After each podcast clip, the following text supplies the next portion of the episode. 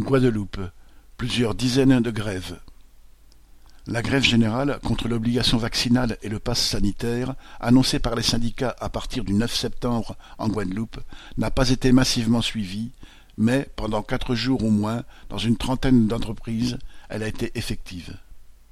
La participation a varié de 10% jusqu'à parfois 50% de grévistes.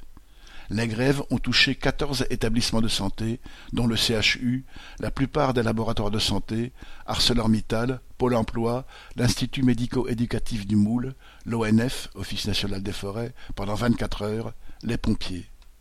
Le 10 septembre, environ 300 personnes, soignants et soutiens, ont manifesté au CHU de Pointe-à-Pitre pour exiger le retrait de l'obligation vaccinale et du pass sanitaire.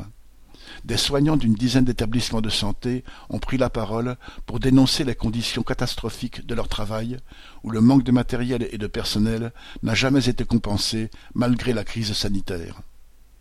Le lendemain, samedi 11 septembre, 400 travailleurs ont défilé dans le centre de Pointe-à-Pitre. Mardi 14, les grèves se poursuivaient encore à l'entreprise ArcelorMittal, à l'Institut médico-éducatif du Moule, à Pôle emploi, chez les pompiers. Une assemblée générale des travailleurs de l'hôtellerie devait se tenir dans l'après-midi pour décider des luttes à mener.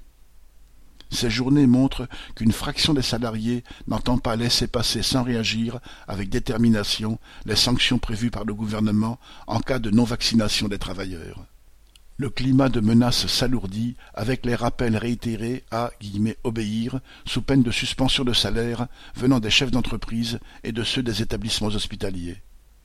La colère, les luttes et les grèves des travailleurs sont une première riposte à cette ambiance militariste dans les entreprises.